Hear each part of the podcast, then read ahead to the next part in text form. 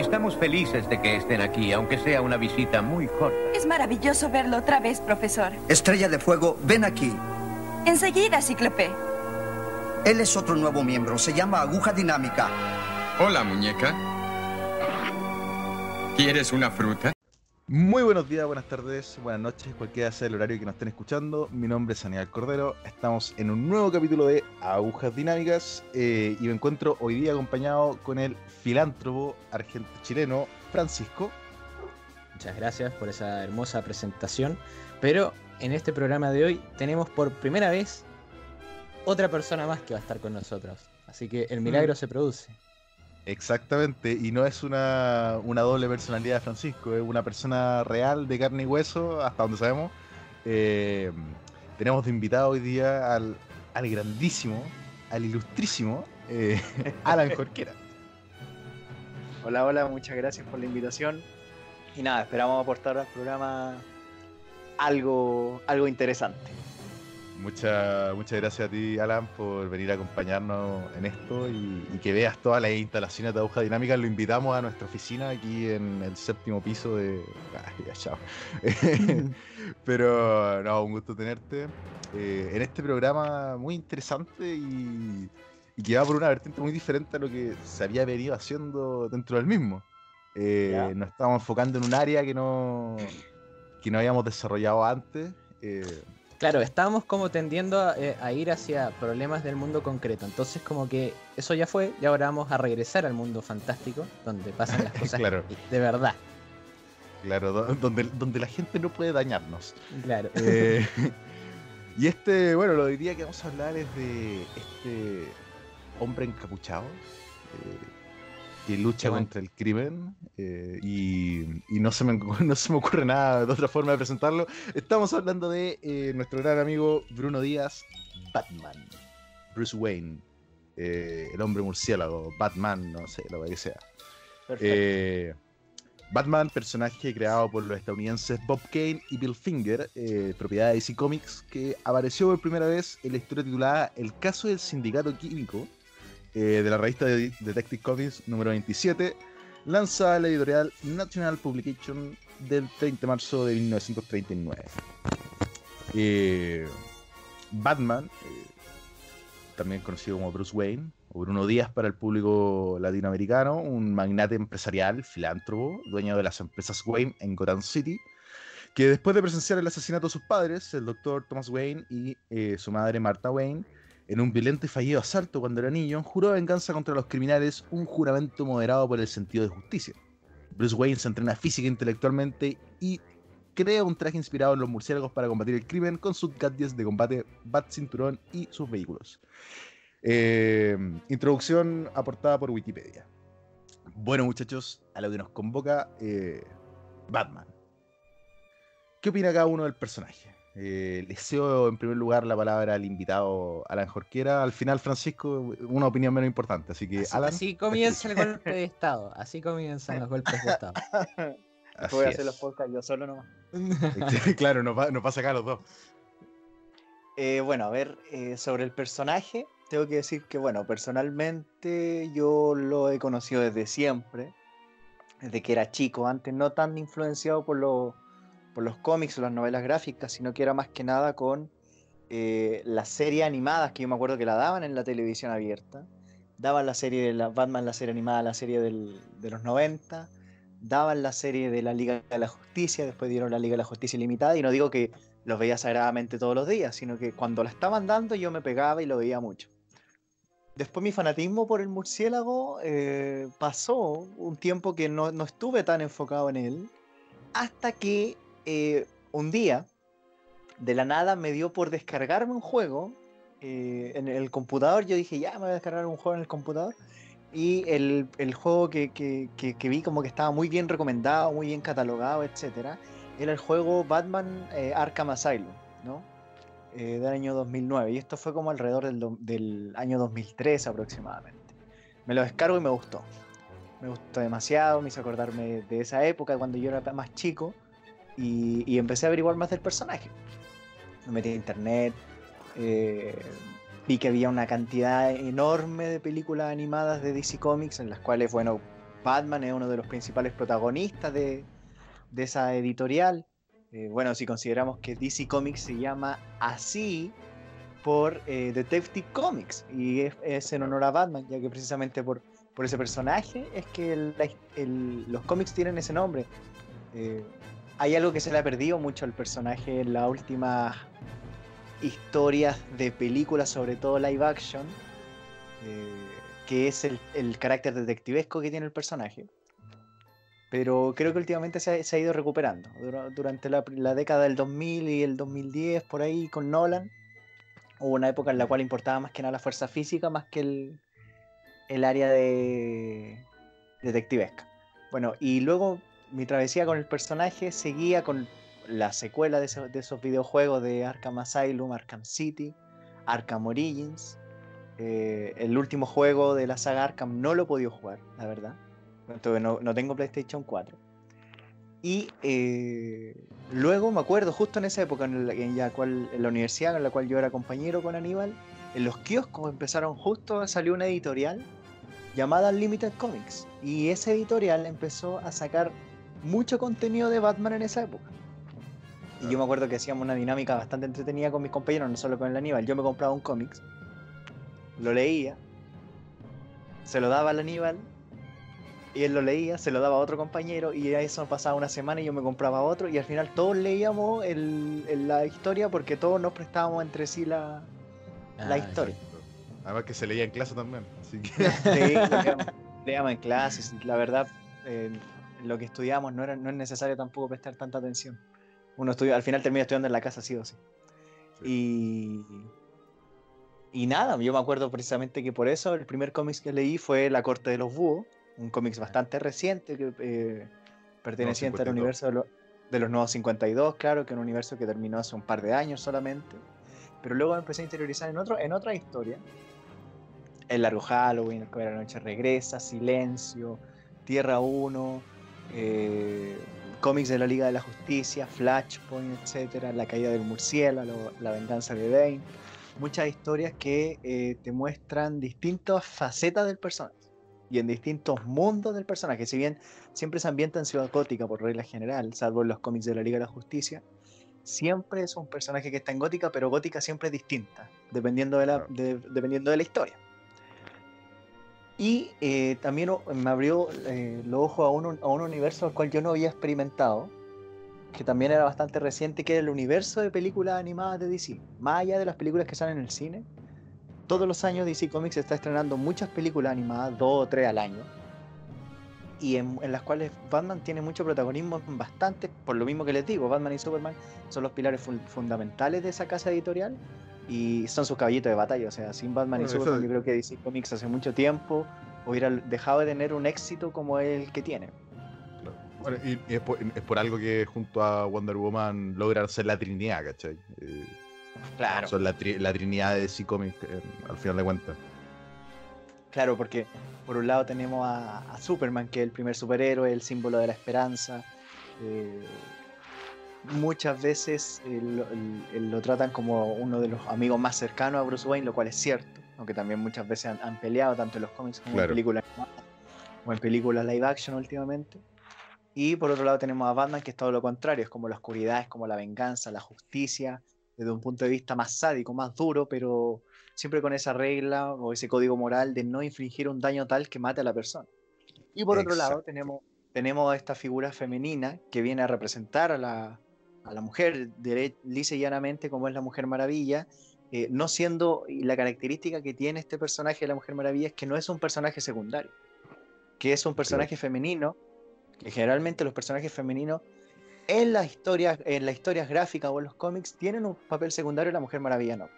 Eh, es prácticamente después de Superman, o junto Claro. a Superman inclusive, el personaje más poderoso del grupo más importante que es la Liga de la Justicia. Exactamente. Eh, bu- bueno, creo que compartimos mucho de los de lo, de los inicios de cómo uno vuelve a sumergirse en este universo.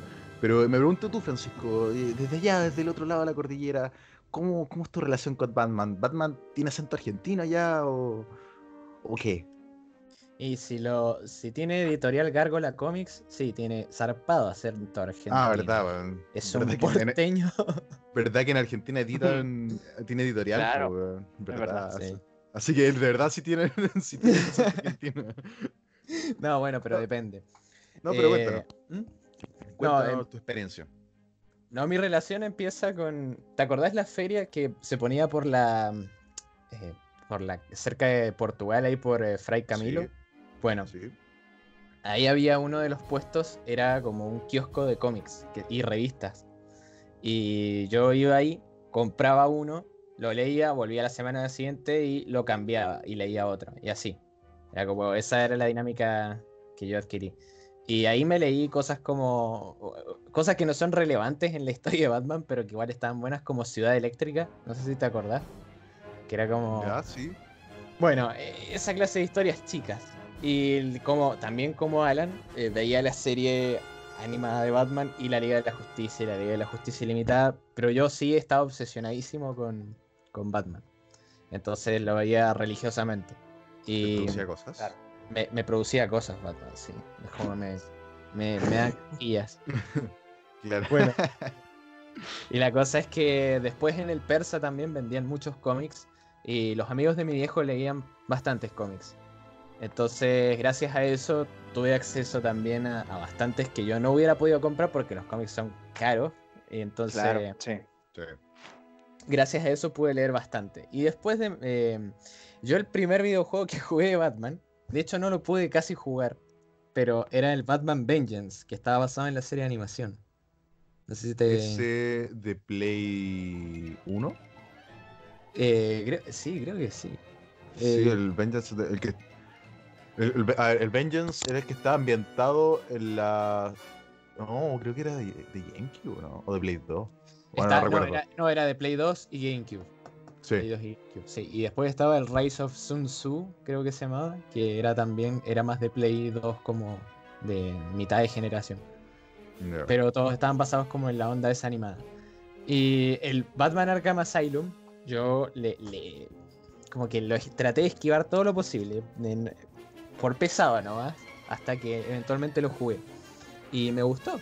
Me gustó bastante, de hecho. Y Ah, después no, no lo jugabas por eso de, ah, no, esto le gusta a todos, a mí no me puede gustar. No, no, Soy demasiado especial. Eh, En parte sí, pero también hay una cosa, hay una cosa racional, que es que no me no me gusta la no me gusta que todos estén tan inflados en músculo. Es como que justamente me daba la impresión de que iba a ser el Batman que no es tan detectivesco. Y resultó ser que era más detectivesco que muchas de las cosas que había estado viendo últimamente. Claro. Entonces, eso, eso me, me gustó. Así que, pero ese más o menos el recorrido, es como muy parecido. Yo, por ejemplo, las películas de Batman, la- las de.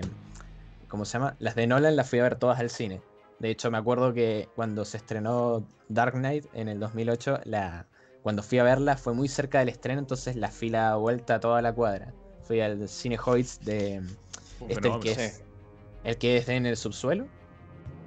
¿El de Eh, Agustina? En sí. eh, acá en Chile. Ya, Sí, ese sí. ya no existe, por si acaso. Lo Ya no existe. El año Oh. pasado lo cerraron. No, viejo, tantos recuerdos, culiado. Ese era Qué mi cine mal. favorito. Yo también iba mucho Eh, para allá. A mí me gustaba ese cine por- porque estaba en el centro y yo creo que dentro de los que están en el centro es como el mejor. Pero la sala, a menos que te tocara una sala grande, el resto de sala era muy mierda, ¿cachai? Claro. Ah, pero- las salas chicas sí eran. Sí, pero, pero el plus que tenía que estaba en pleno centro, ¿cachai? Estaba ahí al lado Claro. de la Alameda, estaba ahí al lado del metro. Sí, era Pero muy bueno. fácil llegar. Muy fácil Viejo. llegar porque la, la mayoría de los cines están lejos o en los, o en los malls, entonces todo eso es lejos. ¿no? Me, me hizo pija esto, culiado. Tanto, pero es que más encima, más encima era como eh, eh, salías del cine, ponele a las 11, 12 de la noche y podías irte al bar nacional y comerte un sándwich de lengua y, y todo estaba bien, culiado. Era como, Claro. Francisco, Pero- este, este Chile ya no es el que conocías. sí, Eh, sí. Mira, El mundo ya no, el mundo ya no es como antes, Charles. Mira, Ah, dentro de todo mi, mi relación con Batman también sigue la misma, eh, el mismo hilo. Eh, yo creo que hay que sentar como base que para personas que no tan adineradas es muy difícil introducirse dentro de Batman por medio de los cómics directamente, por lo que dijimos antes. Son, eh, Sí. En el fondo es un hobby muy caro. Eh, por tanto, sí, mis primeros acercamientos fueron con la serie animada de los 90. eh, gran serie. eh, con, Sí. a- además con la Liga de la Justicia, la Liga de la Justicia Ilimitada. Yo me acuerdo patente que yo la vi en la televisión porque la daban en el 13, si mal no recuerdo En la, sí, en la mañana. en la mañana y posteriormente yo me descargué toda la serie. Eh, y, y me descargué también toda la serie de eh, la Liga de la Justicia Ilimitada. A lo cual tengo un reparo porque la primera, eh, la Liga de la Justicia, la serie, la, la primera temporada, tiene un Sí. hilo conductor de que todo, eh, que- que- puta, ¿cómo decirlo? En el fondo es una serie desde el punto A al punto B, ¿cachai? Pero la Liga de la Justicia Ilimitada son capítulos autoconclusivos, ¿cachai? Entonces como que esa weá no me gustó tanto. Como que Mm, sentí como que acortaron la magnitud de- del universo. Pero bueno, es un tema aparte. Eh, pero muy buena serie igual. Eh, y posteriormente, claro, con, lo- con con los videojuegos, eh, uno, uno ha leído, en algún momento su vida leyó cómics de Batman por el tema de que, de cierta forma, en algún momento llegan a tus manos, ¿cachai? Entonces uno los lee. Eh, pero, pero claro, ya el, mayor acercamiento fue una vez jugado lo- los Arkham. eh, o sea, mejor decir el, el reencuentro final. Una vez jugado con los Arkham y bueno, ya en la universidad con, con- con lo que contaba Alan, que el tema de empezar a comprar cómics eh, en los kioscos, que se dio esa posibilidad en Chile a un precio económicamente accesible. eh, fue entretenido porque encuentro yo que, al menos con Alan, se fue dando una esa dinámica de ir prestándose los cómics, una dinámica que generalmente se da cuando uno es niño, ¿cachai? Claro. Eh, cuando está el, Claro. el préstame el juego, el préstame esta weá, ¿cachai? Etcétera. Eh, se empezó a dar en la universidad mientras estábamos estudiando y, y como que en el fondo igual fue un, un regreso a la infancia dentro de todo. Y, y fue muy Eh, bueno porque, disculpa Aníbal, pero yo me acuerdo que a- agregando a lo que tú decías, había momentos, éramos cinco o seis personas leyendo, prestándonos los cómics entre todos, Exactamente. entre todos Eh, los compañeros que éramos. Que en, el fondo eso, eh, eh, hubo una retroalimentación por parte de todo y, y en el fondo si uno se compraba igual el cómic, eh, o sea, otra persona se compraba el cómic igual estaba a disposición de todo, entonces era una dinámica entretenida y, y bien, eh, ¿cómo decirlo? Eh, en el fondo aportaba mucho. Eh, y ya de ahí empieza ya con eso, uno ya empieza a, entrar al cómic de nuevo, eh, porque al final de cuentas uno cuando, cuando estáis dentro del mundo, ya sea de Batman dentro de las películas, uno tiene cierta, cierta noción al menos de la cronología de los cómics, ¿cachai? O al menos de qué trata cada cual, eh, sin haberlo leído. Pero ya cuando empecé a dar el paso de entrar a los cómics, ya empecé a leer más, y empecé a leer más, y ay, pero es que tengo que leer esto, tengo que leer esto otro. Ah, sí. Pa- para leer este tengo que haber leído esto porque lo voy a disfrutar más, ¿cachai? Entonces ya empecé a entrar en un círculo que, que es difícil parar. Eh, y que tampoco hay que pararlo. Si, al final, si, si uno tiene los medios, ya sea comprar el cómic o, o leerlo digital, eh, al final leer es leer, weón, y lo vais a disfrutar igual. Eh, pero ese, ese fue mi acercamiento a Batman. eh, Pareció al de usted y yo creo que pareció al de la mayoría de la gente que, como digo, no haya tenido desde un principio el poder adquisitivo para adquirir cómics. Hay una, hay un cómic que, va, un cómic. Eh, hay una cosa, eso sí que se me olvidó mencionar, que ¿te acordás de esos que eran, bueno, acá eran de Clarín, allá no me acuerdo qué diario los pasaba, pero eran como tomos chiquititos de Ah, papel de eh, diario. Mercurio. Mercurio, bueno. Que hay uno de Yo Batman. tengo eso. Yo tengo Claro. el de Batman y tengo el de Superman. Que eran Que- tomitos de colección que también venía Spider-Man, Tarzán, eh, Sí. otro. eh, que en el fondo contaba, eran tan compuestos por varias historias cortas. Yo tengo el de Batman y Superman y fuera hueveo tienen muy buena historia. El, el de de la, ¿cómo Batman. se llama? El de la Escocia, ese está. Sí, el, el de Batman tiene el Sco- eh, Scotting Connection, que es el Sí. final, que es un cómic largo, que es bueno. Tiene la primera aparición de Batichica, la primera aparición del Joker también contienen eso. Eh, Una historia con Ra's al Ghul. eh, y, puta, y varias más. Hay una con Thomas Wayne. Eh, Tenés la. ¿Cómo se llama? Tenés The Killing Joke también ahí. Eh, no, no, de Killing Joke. Ah, entonces en, en el de Clarín, en el de Clarín metieron The Killing Joke. Ah, además. No, claro. Claro. O sea, aquí los de Clarín vinieron bajo la estela de la tercera, ¿cachai? O no, del Mercurio. eh, que al final son la misma weá al final del día. Eh, y el de Superman, el de Superman traía muy buenas historias. Porque, por ejemplo, traía ¿Qué le pasó al hombre del mañana? Eh, La de Alan Moore. Oh, Eh, esa es buenísima. sí, que en la Liga de la traía- Justicia hicieron un capítulo. Exactamente, muy bueno también. Sí, de hecho yo creo que lo logra mejor. No, no, no. Eh, La, la Liga de la Justicia, el capítulo que hizo fue el del regalo para el hombre que lo tiene todo. Claro, sí. Esa es de Alan Moore. No, yo, sí, no, no, no, no, no, no. Yo estoy hablando de qué sucedió al hombre del mañana. No, pero la de Para el hombre que lo tiene todo es de Alan Moore. ¿También, ¿también es de Alan Moore? Sí, es de Alan Moore. Con Ah, dibujo de ah, Dave. Gibbons. Ah, ya. Ya, yo, yo pensé que únicamente el hombre, eh, ¿qué le pasó al hombre mañana de Alan Moore? No, sí, sí, Eh, ya vienen esas dos, así que eh, también esa es buena. Eh, ya, pero, pero centrémonos, no, no, no divariemos que el Alan se va a aburrir y se va a ir. Eh, No, yo estoy aprendiendo aquí también, obvio. qué, qué bueno que alguien aprenda. Eh, por primera vez en mi vida realizado, viejo. Eh, bueno, y Batman. Ya, ah, ya habiendo hablado del acercamiento a esta figura, ¿qué es la figura de Batman? ¿Qué, qué- qué es lo que lo hace especial? ¿Qué es lo que hace que Batman sea Batman y, y que inspire lo que inspira, ya sea en la gente o en el propio universo del cómic? Eh, Alan, Claro. te, te pregunto a ti. Ya, eh, muchas gracias. Eh, a ver, yo tengo que partir señalando que, bueno, la característica fundamental de Batman es que él es un ser humano sin superpoder. Exacto. Y ese hecho, y el hecho, ese hecho sumado a, a todo lo que él hace en la historia, le da un carácter súper llamativo. ¿sí? Eh, si pudiéramos hacer algún paralelo con Marvel, por ejemplo, es lo que pasa, por ejemplo, con Iron Man. Iron Man tampoco tiene un superpoder, pero gracias a su inteligencia puede crear armamento y hacer cosas que un ser humano normal no podría hacer. Batman es, es muy parecido desde ese punto de vista, solo que hay un enfoque distinto. Batman es más detective, Batman tiene, eh, es conocedor de, de todas las artes marciales posibles, eh, es experto en medicina forense, o sea, él podría investigar un caso y resolverlo, eh, y resolverlo por sí mismo, claro, exacto. Tiene técnicas de, oculta- de, de ocultamiento, de cómo ser invisible, tal como señal, se señalan en algunas películas. eh, no de ser invisible literalmente, sino que de pasar desapercibido frente a las personas y que las personas tengan la imagen de que él es algo más que un simple ser humano. Esa es la idea del traje también.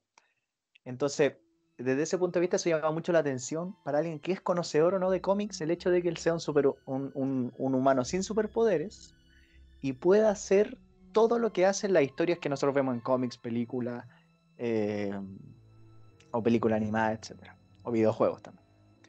Claro. Eh, ¿qué, qué, qué es lo que más le gusta a las personas? Que lo que pasa es que, bueno, yo creo que la muerte de los padres de, de Bruce Wayne eh, es una...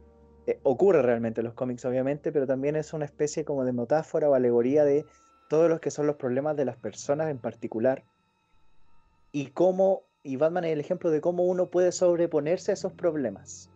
¿Me entienden? O sea, es un Sí. trauma enorme que a los ocho años tú ver a tus padres morir.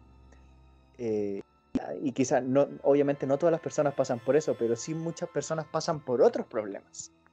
Esos problemas son los que se han representado ahí y, y- y da una sensación de justicia o de, o de alzamiento del ser humano el hecho que él pueda sobreponerse a eso.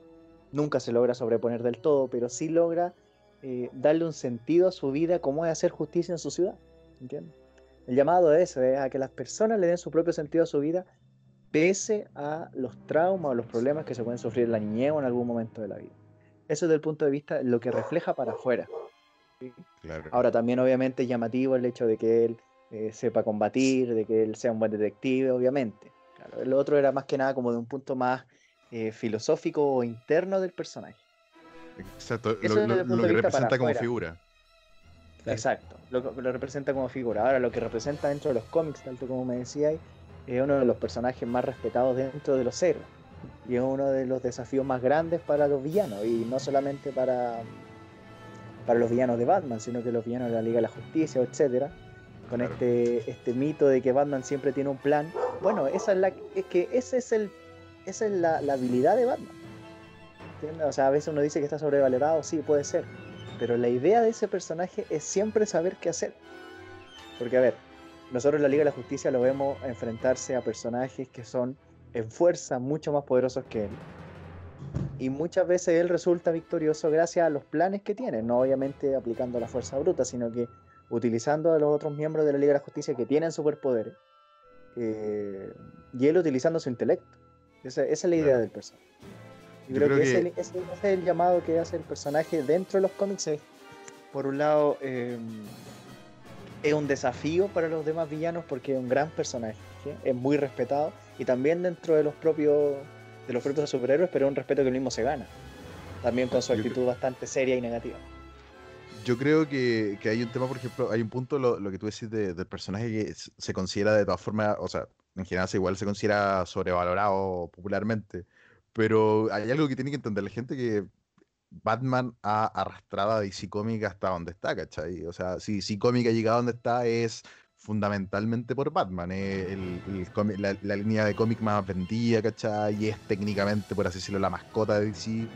Eh, Claro. o sea, el, el tipo, el tipo está, y el tipo tiene su historia y al tipo le dan la vitrina porque es el tipo que ha mantenido a DC Comics donde está, ¿cachai? Eh, Exacto. Y frente a eso, Francisco, eh, cambiando la interrogación al otro lado, eh, ¿qué, qué hace especial a Batman para ti? Y yo creo, o sea, estoy como reflexionando sobre lo que ustedes dijeron. Y yo creo que es como. Hay algunas cosas que, como ustedes decían, hacen interesante a Batman. Y tiene mucho que ver con esta característica de realzar. O sea, que es como, bueno, vos como individuo puedes sobreponerte eh, ante la tragedia. Y yo creo que es como una idea que la repito mucho, pero de hecho la puse como dentro de, de de los ítems que íbamos a discutir. Esa idea como de llanero solitario o hombre que busca una familia, eh, en el sentido de que el personaje de Batman es como ese americano que básicamente está, la, están los hechos injustos y en vez de quedarse pasivo ante ellos, como que sale y lo, y lo resuelve él. Es como esa idea que, que es muy viva y, y por eso ya creo que es como una constante que Batman es tan popular, que es el- justicia por mano propia. Pero, eh, y justamente eso es lo que hace que Batman sea Batman, es que él no quebranta la ley, o sea, es como que no rompe el tabú de la vida humana. Eh, En ¿me teoría. Todas las otras, claro, en teoría, sí. Sí, sí, sí. Hay que también recordar que Batman al principio usaba pistola cuando apenas Sí, empezó po, Detective es verdad. Exacto. Y tampoco hay que olvidarse de la, eh, por ejemplo, el... Es como que Batman es un primo de, de Shadow, que es como un personaje parecido a- al, al de Batman. Y que ese tipo sí es como que mata. Pero, pero bueno, en el fondo la idea del- de Batman como personaje es eso. Es hacer, eh, es resolver la justicia que está trabada por la burocracia. Y, a raíz de eso, también eh, inicialmente Batman es una figura medio solitaria. O sea, es como justamente su estilo de vida no permite que él pueda eh, construir lazos con las personas. Porque si no, los villanos los van a hacer eh, caca a esas personas, o si no, la ley lo va a perseguir, etc. Y yo creo que eso también es como uno de los cambios que eh, hay como dos públicos para Batman gracias a eso, que es el que le gusta más el llanero solitario, que es el Batman detectivesco solitario, y está también el de la Batifamilia, que se ha instaurado en los cómics, pero que eh, yo, o sea, muchas de las historias, de hecho, que más quiere la gente es Batman lidiando solo con la miseria que implica ser Batman. Y, y eso me, y eso me retrotrae a cuál es la otra parte importante de Batman, que es que tenés ese elemento y después tenés, o sea, que es el de justicia por mano propia, ser un parangón de la justicia eh, sin límites. Y el otro es el de psicológico de Batman, que es yo creo que la cosa que más ha hecho que Batman siga vivo. Que al final del día la línea que separa a Batman de los villanos es muy delgada. O sea, Batman en verdad, eh, Bruce Wayne no está sano mentalmente. No, claro. Y, y claro, y eso es lo que ha hecho que también viva tanto el personaje, porque se lo puede abordar de muchas maneras. Por ejemplo, si vos lees Arkham Asylum, está como justamente esa idea ultra desarrollada, que es que eh, Joker le dice a Batman, eh, bueno, siempre va a haber un espacio para vos acá adentro. Y, y yo creo que eso es lo, yo creo que eso es lo que lo hace especial, o sea, desde mi posición, que es eh, la idea de la justicia individual y la idea de que al mismo tiempo la fragilidad mental de que es estar expuesto todos los días a semejante nivel de locura. Claro.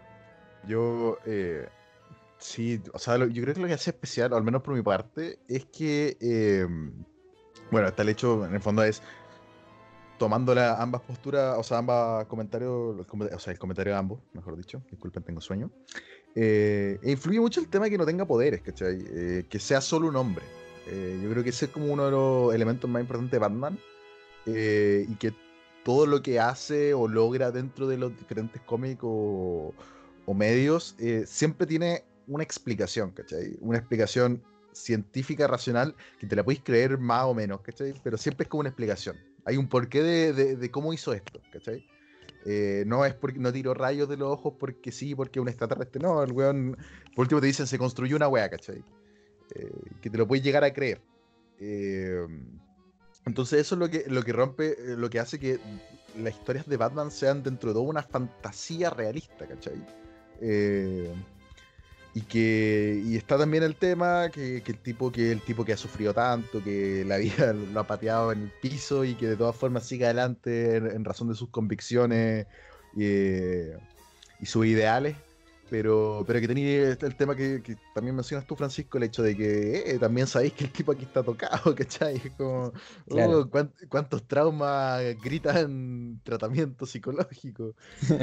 Eh, y, y eso, y entonces, y, y- y a lo largo de la historia y a lo largo de los diferentes cómics y, la- y las diferentes vertientes, ya sea Detective Comics, la Batifamilia, la Liga de la Justicia, tenía un tipo que, un hombre, ¿cachai? En el sentido de ser un mortal sin mayores habilidades más allá de lo que él pueda desarrollar por sí mismo, eh, que se llega a medir con dioses, ¿cachai? Y yo creo que ese es el plus que siempre va a tener. eh, y, y que lo podéis ver en la guerra de Darkseid, lo podéis ver en, en la- en las diferentes crisis. Tenía un tipo que, que el, el weón se construye sus propias armas, ¿cachai? Y, y lo tenéis peleando contra un dios. eh. yo creo que eso es uno de, de los mayores plus que tiene. Y claro, eh, tomando el tema del perfil psicológico, si un llanero solitario o un, o, un hombre que al final del día busca una familia, yo creo, es lo que decís tú, existen las diferentes vertientes y, y época y, y el autor que uno va a leer. Eh, que al final es lo determinante, si el autor es el que guía la, la- la psicología base de Batman en cada tomo. eh, Porque si tú, tú podías encontrar cómics donde el tipo sí está, está en esa parada, como que le da por tiempo, como que suceden determinadas cosas malas y, y- y empieza ese periodo de, ay, tengo que estar solo, que yo tengo que luchar contra el crimen, que mi cruzada se, se pasa como el, el- el luto de lo que haya sucedido y ahí el tipo de nuevo encuentra a alguien y es como, oh, ven, sí, te voy a adoptar y wea, ¿cachai? O me voy a Eh, casar. O, o te- cuidado. o se va a casar, ¿cachai? Como, como que juegan mucho con, con eso de un periodo malo, un periodo bueno, un periodo malo, un periodo bueno. Eh, pues como por ejemplo, o sea, tenía eh, después de que se va, eh, ¿cómo se llama? El primer Robin, ¿cómo se llama? Eh, Richard Grayson. Eh, Grayson, cuando se va Grayson, está este periodo de Batman, de se fue, de Grayson era importante para mí, que se fue, llega Jason Todd, ¿cachai? Que el tipo de, de base cuando entra a, a la historia de Batman, entra pésimo, ¿cachai? Eh, Intentó robarle a Batman, si no me equivoco, eh, las ruedas del auto. y, y como que todo te, como que todo grita luces de Batman, eh, o sea, eh, Bruce, no, no lo metas en esto, Bruno. Y al final lo mete, tienen años, y después su- sucede la, la tragedia de Jason Todd, de nuevo, pa- parte este, de nuevo este proceso de, ay, tengo que estar solo, que la cuestión, ¿cachai? Eh, al final para eso es cíclico. Eh, entonces, a- al final, eh, esta, esto de ser llanero solitario o un hombre que busca la familia es una dualidad que se va intercambiando de roles y que en, en- en propios cómics eh, unitarios podía encontrar esta misma lucha, ¿cachai? Eh, como lo es eh, El regreso del Caballero Oscuro, tenéis la primera mitad del cómic del tipo que esta ciudad, tengo que hacer esta cuestión solo, que bla, bla, bla, ¿cachai? Y después tenéis la segunda mitad con la, con la muchacha adoptada casi como un, un amigo, técnicamente. Claro. Exacto. ¿Y tú, Eh, Alan? ¿Llanero solitario sí, mi- o hombre que busca familia? No, yo creo que es un llanero solitario, pero que inevitablemente, como toda la naturaleza de todas las pers- la naturaleza humana de, toda, de todos, eh, busca la asociación, busca las, eh, crear lazos con personas e inconscientemente los va creando. Aunque él no quiera, por más rudo y serio que quiera ser siempre, por lo más, comillas, esto lo hago yo solo, trabajo yo solo, eh, no deberías ir, debe- tienes que, que, tienes que quedarte acá, lo hago yo inevitablemente muchas veces él es ayudado y necesita también la ayuda muchas veces. Por eso es que existe la Batifamilia, que se ha empleado durante estos años de manera impresionante. O sea, tenemos a Richard Grayson, Nightwing, después tenemos a Jason Todd, tal como decía Aníbal. Después tenemos a otro niño que es Tim Drake. Después eh, el hijo de Batman, Damian Wayne. De- En otras historias, como decía Aníbal, Carrie Kelly tenemos. Stephanie Brown, Cassandra Kane, eh, el Batichica, obvio. Tenemos muchos personajes que, Catwoman muchas veces, que lo ayudan. Alfred, obviamente, el, fiel compañero de Batman, que siempre lo está ayudando. Entonces, Si bien Claro. él intenta hacerlo todo solo, hay muchas veces donde él no puede. Y Kono sin pedirlo recibe ayuda de estos personajes. eh, y es necesario. Es necesario, porque si no, él no podría proteger a, a esta ciudad eh, tan, tan llena de mafia, criminalidad y, y corrupción por él solo, la verdad. Necesita la ayuda muchas veces de su, de sus aliados, como lo dicen muchas veces. Claro. Eso, eso Eh, yo creo que... Que al, fi- al final del día eso, es un solo hombre y yo creo que ahí eso le juega un poco en contra el hecho que, por ejemplo, cuando tú, tú leí una historia de Batman donde eh, estáis viendo que está quedando la cagada y que ya la weá se está escapando de las manos, pero puta, siempre tenía Batman hasta el final, hasta cuando ya la weá no da más, ¿cachai? De no, tengo que hacer esto solo, tengo que hacer esto solo. Yo creo que eso igual mata un poco la, la magia, ¿cachai? o sea, quema el cartucho, ¿cachai? Porque empezáis a leer y si ya esta weá está la- quedando la cagada, aquí se, va- se van a unir otro héroe, etcétera, pero tenía a Batman como estirando el chicle de no, tengo que hacerlo solo, tengo que hacerlo solo. Eh, y, y como atrasando algo que al final va a suceder igual, ¿cachai? Mira, a Eh, propósito, al respecto, hay, eh, eh, a- sobre todo en esa historia que, que fue una de las primeras que yo leí, que es La Corte de los Búhos, eh, ese, esa serie que salió de los nuevos 52 fue un evento, porque no solamente transcurrían los hechos, yo después me di cuenta, como los kioscos los vendían todos juntos, un, un pasapiola de dónde, de, de dónde- qué cómic provienen las historias, pero en esa historia viene el de los cómics de Batman de los nuevos 52, eh, pero también, a propósito de la Noche de los Búhos, es un evento que, que un crossover prácticamente que ocurre en distintos cómics. Porque en esa historia vemos a Robin, vemos a Nightwing, vemos En, a en Tim el fondo Drake, es, un microevento dentro de Batman.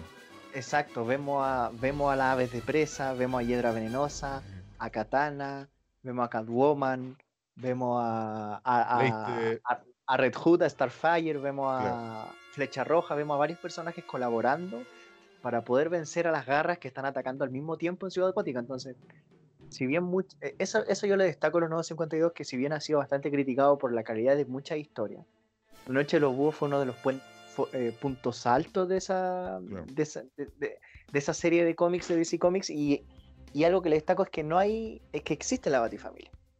No, no, no, Batman no es un renegado a tenerla. En, en los nuevos 52, Batman la acepta. Acepta la existencia de la Batifamilia y, y lo ayuda bastante. En otros cómics como de la misma historia, como por ejemplo eh, Final del Juego o, o La Muerte de la Familia, ahí lo perjudica. Pero por regla general, siempre colaboran con él estos personajes y eso es lo que le hace, hace bastante interesante a los nuevos 52 Una- desde ese punto Una de vista. consulta. Tengo, creo que la, la muerte, o sea, eh, Endgame y la muerte de la familia va antes de la noche de los búhos, ¿no? No, no, no. No. ¿Posterior? eh, la, noche, la Noche de los Búhos es lo primero que sucede en, En Nuevo 52. en, lo- en los nuevos 52. Luego viene esta historia que se llama mm, eh, la, la muerte de la familia, que es donde el Joker secuestra a, to- a toda la Batifamilia, incluyendo a Alfred, Claro. y porque el Joker descubre la identidad de, Bruce, de Batman. Y luego viene como un, un- un flashback mu- muy, atrás, desde los inicios de Batman, de cuando Batman se convierte en. Cuando Bruce Wayne se convierte en el murciélago, eh, donde se enfrenta a los Capucha Roja, donde el Joker era el, el líder de los Capucha Roja, y ahí se le da un origen al Joker. Antes, eh, que el mismo, el mismo origen del- de la broma asesina, vale decir, el Joker, el personaje X, que nadie sabe quién es, cayendo a una planta de químico y convirtiéndose en el Joker. ¿sí? Y después nos muestran otra historia que se llama El Año Cero, que también que, eh, es cuando Enigma, y esta es una historia que a mí me encanta, que se la recomiendo leer a todo el mundo. El Año Cero es una historia donde Enigma se toma la ciudad literalmente. También es los inicios de Bruce Wayne, donde él está a cargo de la ciudad y la tiene tomada, tal cual como ocurre en El Caballero de la Noche Asciende, pero este desde el punto de vista del acertijo. Y es Tengo- muy buena, tengo que leer es una historia muy recomendable. Eh, Esa historia leerlo. es muy recomendable. Porque yo, yo leí Año Cero de Superman, pero no leí Año Cero de Batman. Así que eso lo tengo pendiente. Que ahí Sí. uno se empieza a confundir porque cuando, cuando empecé a entrar al mundo de los cómics, eh, o, o hasta uno todavía, uno que ya estaba adentro, weón. Pero te confundí entre año cero, año uno, y empecé a como- O sea, por lo menos en este caso, en este caso la historia se llama Año Cero porque Enigma tiene paralizada Ciudad Gótica y dice, este es mi año. O sea, el calendario parte de nuevo. No estamos en el 2012 o el año en el que sale el cómic, estamos en el año cero. Claro. El calendario de Ciudad Gótica se detiene y desde aquí en adelante comienza mi régimen, entonces desde aquí se llama año, año cero en adelante y aquí empiezan a correr los. Como una cosa así. Muy buena cita. bueno, muchachos, eh, respecto a la evolución de Batman en, lo- en los últimos años y, y bueno, o sea, nosotros hemos visto una, una evolución desde cierto punto en virtud de que Batman ya va a cumplir 81 años, si no me equivoco. Eh, ninguno de los dos estaba vivo cuando partió, eh, claramente, o sea, ninguno de los tres, digo, eh, claramente. Ni, ni mis pero- padres. Claro. Eh, pero se da este tema de la evolución de Batman a lo largo de los años y lo que uno ha podido ver. Y a raíz de esta evolución uno también se puede ir dando cuenta de las falencias y las fortalezas de Batman y cuándo ha funcionado el personaje y cuándo no. No sé si me explico. Eh, por ejemplo, eh, en, la, en la primera época, cuando era más detectivesco y el humor era mucho más blanco, ¿cachai? El, personaje de Batman eran situaciones, eh, generalmente era contra criminales que robaban algo, secuestraban a alguien, ¿cachai? Eran crímenes del día, del día a día, por así decirlo. Eh, y funcionaba bien porque el personaje era acorde a ese tipo de conflictos. Pero ya con la evolución de los años eh, empezaron la- las tramas más densas. Y por ejemplo, si tú te vas a los años eh, 60, 70, 80, si tú te empezás a leer lo- eh, los cómics, tenían mucho texto, ¿cachai? Porque ya buscaban explicar, eh, contar la historia de otra forma. Que, que es la, la gran piedra de tope para la gente que ya mayor o, o se inicia en, en tep- eh, en tiempos más actuales al cómic, de que si tú te ponías a comparar eh, historias de Batman o historias de cualquier personaje actuales o de los últimos, no sé, 20 años, con las de antiguas, eh, las del siglo pasado, te das cuenta que la antigua era, eh, era esto, esto quiere ganarse un premio Pulitzer, ¿cachai? Eh, son esos cuadros de diálogo gigantes que ya llegan a ser como visualmente grotescos. Eh, Sí. Pero que servían para contar historias, porque ahí empezaba más con el, con el tema de la, la- la aventura, ¿cachai? Y, y del narrarte más que mostrarte.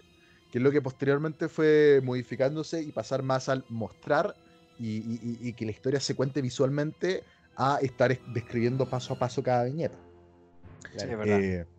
Y ahí uno se va dando cuenta de cuándo funciona y cuándo no. Porque lo que decía antes, pa- para, mí no funciona mucho el tema de, del llanero solitario cuando tenía un problema que, puta, weón, grita, o sea, de- se ve a gritos, ¿cachai? O a kilómetros, mejor dicho, que la weá no es para Batman, ¿cachai? Que Batman solo no puede. Entonces, eh, ahí, eh, en mi opinión, cl- claramente, eh, el personaje de este tipo rudo, que es tan genio, que es tan moral, ¿cachai? De que la justicia y todo eso, para mí falla en el sentido de que, viejo, ya te estáis dando cuenta que la weá no puedes tú solo, eh, llama al, a- aprieta el botón de la Liga de la Justicia, hombre, por favor. no, te vas a morir por hacer eso, ¿cachai? Eh, para mí esos son los momentos como que empecé, que, que como en una... eh, no discusión con el personaje, pero eh, como que empecé como, ah, viejo, ¿por qué lo haces? ¿Por, por qué insistes en esto? ¿Cachai? Eh, Sí. Y que depende mucho de la época, depende de la época, depende del autor, de- depende del contexto social también, de cuándo fue escrito los cómics. eh, porque, por ejemplo, eh, en, la, en La broma asesina, yéndose a, al- a algo mucho más épico, más un, un cómic que, que todos deben leer, eh, tenía al tipo que está, que, que el personaje funciona, porque el personaje está- te está enfrentando a un Joker que ya está completamente demente, ¿cachai? En esa altura. A- aún no pasa a ser este personaje que no sabéis si está vivo o muerto, si son tres, cuatro, la weá que sea. No, el tipo Ah, es un loco de mierda, ¿cachai? Eh, ya lo tenéis como en su cúspide y Batman eh, se empieza a dar cuenta de que, viejo, cometí muchos errores, involucré a demasiada gente en todo esto y está la cagada, ¿ca- ¿cachai? Y es una lucha en contra del tiempo de, de rescatar a Gordon. Además que estamos hablando posterior a eh, el disparo a Bárbara Gordon, ¿cachai? Claro. Que ya, que ya Batman en ese momento es como viejo, se me acaba de venir el mundo encima. Y empieza, y empieza y se da ese, ese diálogo interno de viejo, esta es la última batalla, eh, no puedo aguantar que este tipo siga haciendo más, ¿cachai? Que es equivalente eh, y es muy parecido a lo que también se da en El regreso del Caballero Oscuro. Que también en la batalla Sí. final, o sea, no en la batalla final, en la, ba- en la batalla contra el Joker, eh, de que el Caballero Oscuro, eh, el tomo propiamente tal del regreso del Caballero Oscuro, está compuesto por tres libros. El del medio es el del Joker. Eh, ti- tiene esto de, de, viejo, ya dejé que esto fue, llegara a demasiados límites y, y te da esa sensación de que el personaje en ese momento ya está funcionando, eh, o sea, funciona plenamente porque ya tenía un hombre que está completamente desgastado de todo y chato de la vida, ¿cachai? Eh, entonces, eh, el personaje ahí siento yo que, que funciona bien eh, y, está plenamente cerrado. No sé si me doy a entender. Sí, sí. Y yo ahí lo que discutiría principalmente es que a mí lo que pasa con, con Batman es que yo acá voy a hacer quizás el comentario impopular, no sé, pero el- para mí Batman funciona muy bien cuando los problemas son chicos. Cuando son grandes es divertido, pero vos sabés que no es como la esencia de Batman Batman. Eh, o sea, Batman funciona muy bien, por ejemplo, de Killing Joke. ¿Por qué toda la gente lo recuerda? Porque es un problema relativamente pequeño en escala, pero grande en las implicaciones para todas las personas que están relacionadas. Eh, asimismo, eh, por ejemplo, el largo Halloween, por ejemplo, es también, es, no es tan grande en escala, en el sentido de que son una serie de asesinatos que se empiezan a dar en Ciudad Gótica entre gangsters y, algunos villanos, que los villanos de Batman, y eso lo vamos a hablar en un ratito creo, eh, también cambian el enfoque que tienen. A veces son más gangsters, a veces son más terroristas, a veces son más megalomaníacos, etc. Pero en el largo Halloween son como todos más gangsters. Entonces Batman básicamente tiene que ir como moverse entre medio de toda esa gente de mierda para tratar de eh, sacar la verdad. Y asimismo, bueno, por ejemplo, el regreso del Caballero de la Noche es grande en escala, al final. Claro. Eh, o sea, ya está, como Claro. que te, te- te bajaron a Superman, que ahora trabaja para el gobierno oficialmente, para que elimine eso que está pasando ahí. Pero de alguna manera, Pero, Eh, pero, es una gran escala contenida, porque al final todo sucede que, en Gotham, claro. ¿cachai? sí, es que ese es mi punto. Eh, en cambio, por ejemplo, si vos lees cuando Batman de repente viaja con Etrigan a alguna dimensión media Lovecraft infernal, es como que ya está. Batman se vuelve. eh, se vuelve como simplemente pasajero en el viaje. O se vuelve como el tipo que ah, dice el plan. Pero el resto lo ejecuta. Porque él ya no le da la escala. Y es Claro. divertido verlo, es divertido escuchar los chistes, es divertido todo, pero no, no le sacas el máximo de jugo que le puedes sacar al personaje. A mí me encanta, por ejemplo, no sé, la run de- que tiene Justice, eh, la Liga de la Justicia Internacional, que es esa donde se desarma y se vuelve a armar y están todos estos superhéroes que, por ejemplo, el Linterna Verde es Guy Garner o tenés a Canario Negro, etcétera. Y, pero me gusta porque es cómica, me gusta porque Batman eh, como que tira chistes y la gente lo delira o, etcétera. Pero no me gusta porque Batman sea el caballero oscuro. Que al final se que- vuelve el Batman de la, de la serie animada de la Liga de la Justicia, pues. Claro, eso, y que, que el tipo que- gracioso que- que- Sí, exacto. Que, el humor que tiene que es tan serio que cuando tiene una talla todos quedan como marcando ocupados. Claro, es el que tiene el, el rollo ese de que sí, sí, que no con la Mujer Maravilla, que ah, se juntarán, no se juntarán. Eso. Claro. Pero, Oye, pero la, la Mujer Maravilla en esa serie también tiene. Ah, no. ¿Quién es? ¿Es la chica halcón con no, linterna la verde? chica halcón con linterna verde, sí. Verdad. Y la. Mujer Maravilla con, eh, con Batman. Con Bat- Es divertido ver eso. Pero, pero yo la creo que. sí, sí. Pero yo creo que el, jugo que le sacas al personaje cuando lo dejas como en, en una escala chica donde tiene que enfrentarse contra sus propios demonios, etcétera, es como mayor. Es, por ejemplo, también eh, la caída del, del caballero o sea, de la noche, que es cuando Bane le rompe la espalda. Ya, Eh, toda la saga. también es, claro, toda la saga también es como, es eso, es un enemigo que ha estudiado tan bien a Batman que básicamente empieza a presionar en todas las zonas donde Batman puede sentirse presionado. Y, y justamente eh, ahora está Tim Drake, entonces como que Batman es especialmente cuidadoso de dónde coloca el nuevo Robin en el mapa de, de las cosas, etcétera, ¿me entendéis? Como que yo creo que ahí es donde el personaje como que más, más brilla cuando son conflictos más reducidos en escala, pero con más implicaciones de- para el personaje. Y Claro. y, bueno, eso es lo que tengo para aportar en, en ese sentido. Entonces yo creo que ahí es donde funciona mejor. Alan, por tu Eh, parte. no, mira, yo, yo coincido con, con lo que dice Francisco. O sea, Batman eh, toma un protagonismo, obviamente, en las historias que pertenecen a él, los conflictos que ocurren en Ciudad Gótica, que se reducen solo a Ciudad Gótica, ya sea por una asociación de villanos o por un villano, eh, sea de las características que sea, sea terrorista, tal como decía, sea un mafioso, sea un, un- un anarquista, sea un psicópata. eh, pero claro, cuando se junta con los demás miembros superhéroes, con la Liga de la Justicia, eh, ahí es distinto. Ahí cambia el enfoque del personaje. El personaje ya no es alguien que intenta infundir el miedo, porque generalmente son eh, se enfrentan a villanos que no, no le temen. Son villanos con superpoderes, son villanos de otros planetas, de otras dimensiones, como puede ser Darkseid, por ejemplo. Eh, entonces él ahí saca su lado estratega. Y ya la ejecución del plan ya no pertenece a él. Ahora, las personas, por ejemplo, que les da, que no les gusta o que les da flojera leer un cómic, si usted viera, no sé, las películas animadas, por ejemplo, de la Liga de la Justicia Guerra, o la Liga de la Justicia El Trono de Atlantis, eh, en esas películas Batman es clave en lo que hace, pero lo que hace no es atacar al villano. ¿Me entiendes? Claro. O sea, Eh, el, el- por ejemplo, la Liga de la Justicia de Guerra, eh, cuando llega Darkseid a la Tierra, eh, los parademonios secuestran a Superman y, y Batman se deja secuestrar para liberar a Superman porque es la única posibilidad de poder ganar. Cuando llega Superman logran derrotar a Darkseid. Sin Batman no se hubiera podido hacer, pero Batman fue importante sí, pero no en el acto de vencer a Darkseid, sino que él preparó el escenario. O, fue determinante, ejemplo, al final es eso. Exacto, así como por ejemplo también, como les dije, la Liga de la Justicia, el Trono de Atlantis, Batman idea el plan para poder vencer al Rey Orm, que es el hermano de Aquaman, que estaba invadiendo la Tierra. ¿sí? Entonces, él, cambia el enfoque con la Liga de la Justicia, porque no, no puede hacer lo que hace en Gótica cuando se enfrenta a personajes co- con superpoderes como eh, siempre lo hacen lo- los miembros de la Liga de la Justicia. Claro, yo, de todas formas, eh, ti- tiene un sentido armónico. eh, o sea, es armónico el hecho de que, más allá de que Batman no tenga poderes y que ya llegue a una escala a las situaciones de que ya Batman técnicamente, físicamente no puede influir, tiene, pero es, es armónico que al final sea Batman el que desarrolla el plan. ¿Por qué?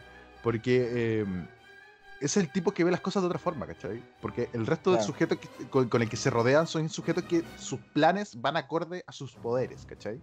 Eh, Sí. y por ende, si es que tu poder no está al nivel del del frente, cagaste, ¿cachai? No, no, no, no puedes hacer más. Entonces Batman, como está, su- está un paso atrás, tiene otra visión de soluciones posibles. ¿cachai? Lo que Claro. implica, ya, incluyendo todo su, su sentido detectivesco, etcétera, etcétera. Pero va por ese lado, ¿cachai? Eh, es armónico pensar que el, el tipo que hace las cosas de diferente forma al resto sea el que pueda desarrollar un plan acorde a la situación.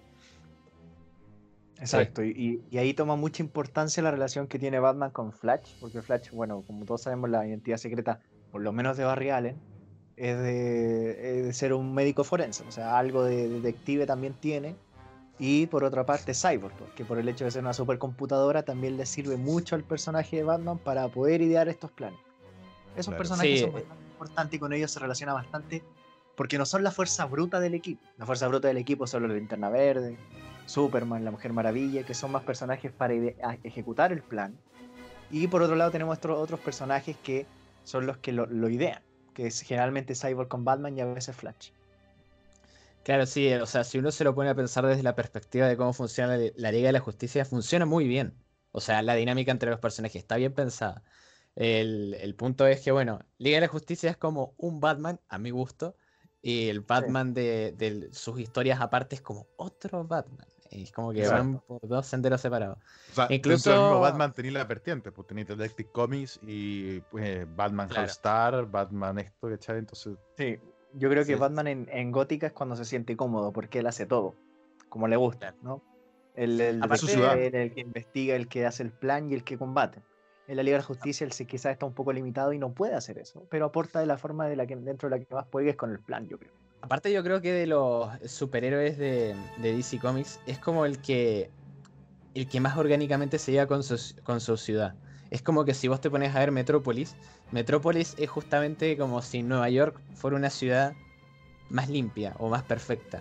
En cambio, eh, Ciudad Gótica es como el Nueva York sucio que está permanentemente en crisis. Y yo Sí, creo que eso también ayuda al personaje porque Batman es como que tiene que igual hacer trabajo de calle, ese como de ir relacionándose, conocer cómo los criminales se van relacionando con los villanos, etc. En cambio es como que Superman eh, lo ve todo desde la vista de, de un dron a, a Metrópolis. Entonces Metrópolis siempre parece linda, majestuosa, etc. Y yo creo que Claro, igual que- eso también... Es verdad, es verdad. y No, no, termina, termina la idea, termina la idea. Ah, ¿qué más va a ¿Yo? aportar, Francisco? Ah, eh, no, es que eso también ayuda a que la relación que tenga Ciudad Gótica con Batman sea tan como unida que los cómics justamente de Batman que transcurren en Ciudad Gótica tengan ese componente que vos ya sabés cómo más o menos funcionan las cosas en Ciudad Gótica a un nivel mucho más eh, particularizado. eh, y eso ayuda también a darle mucha más eh, gravedad a, a todas las situaciones que transcurran en Gótica. Porque tenés como ese lado humano mucho más cerca. Yo quería aportar una, sola cosa, que eh, eh, es muy cierto lo que dice Francisco, porque bueno, eh, los conflictos en Gótica son más difíciles que en Metrópolis, porque Ba- Batman no es un personaje que tiene supervisión, superfuerza, como son los entre tantos poderes que tiene Superman. Superman es mucho más sencillo resolver los conflictos que él tiene dentro de la ciudad. Si es un asalto, él en un segundo lo puede ver desde muy lejos e ir y resolverlo. Batman no. Batman tiene que ir con su batarang, con el batimóvil, se va a demorar 5 minutos, 10 minutos en llegar. Y ahí tiene que arreglarlo con los rehenes, etc. Superman no tiene ese problema. Por eso Claro. es que los conflictos en las series de Batman o en Gótica son más interesantes.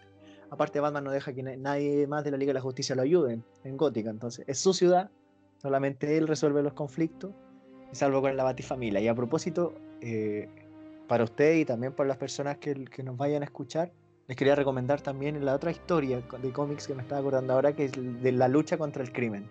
¿sí? Lucha contra el crimen, que es una historia muy corta y que es dibujada por Alex Ross. Ah, Eh, mirá, bueno. buenísimo. es muy buena, el, muy bueno el relato, es una historia cortísima, pero el relato es muy bueno y el, el dibujo obviamente. Y, y te muestra más que nada cómo es el crimen en Gótica, pero el crimen ese, no el organizado, sino que el crimen del, del ladrón, el mechero, por decirlo Ah, así. buenísimo. el- el- Acá lo estoy viendo. el- esa, esa historia es muy recomendada. Perfecto. Para conocer Bueno, el ah- crimen en Gótica eh, desde lo más a la calle posible.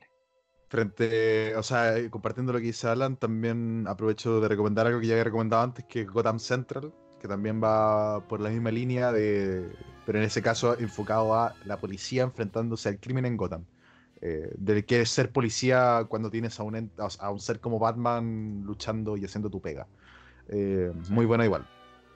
Pero eh, Francisco dijo una palabra que, que es importante y que, que fue una detonante en lo que viene ahora.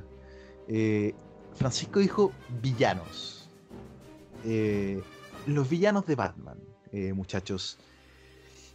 Eh, Batman hace a los villanos, los villanos hacen a Batman, los villanos de Batman son frágiles, eh, soportan el paso de los años, son épicos, son una amenaza real. Eh, los quiero escuchar. eh, partamos por partamos por Francisco para dar un cambio aquí, Sí. eh, para que después no se queje de que no, que lo están excluyendo. Que lo van a sacar. Claro. Ya, o sea, yo ya tengo asumido, me estoy preparando lentamente para, para hacer... Ah, el problema es que me cagué en ese programa donde te di plenipotencialidad sobre la idea de agujas dinámicas. Exacto. Es que vamos a hacer algo, va- vamos a hacer igual que con Jason Todd. Vamos a dejar que la gente elija si es que Francisco vive o muere. Claro, Sí. eh, el asunto es que hay más chilenos que, que otra cosa, entonces estoy empezando a Eh, Francisco, me- pero Francisco, Fra- Francisco, tú eres la mascota favorita de los niños que escuchan agujas dinámicas. Eh, soy el, ¿cómo se llama? Tuallín. Eh, El como- de. O, Gua- o Guaripolo, no sé. Guaripo. Bueno, pará. Eh, yo siento que escuchamos.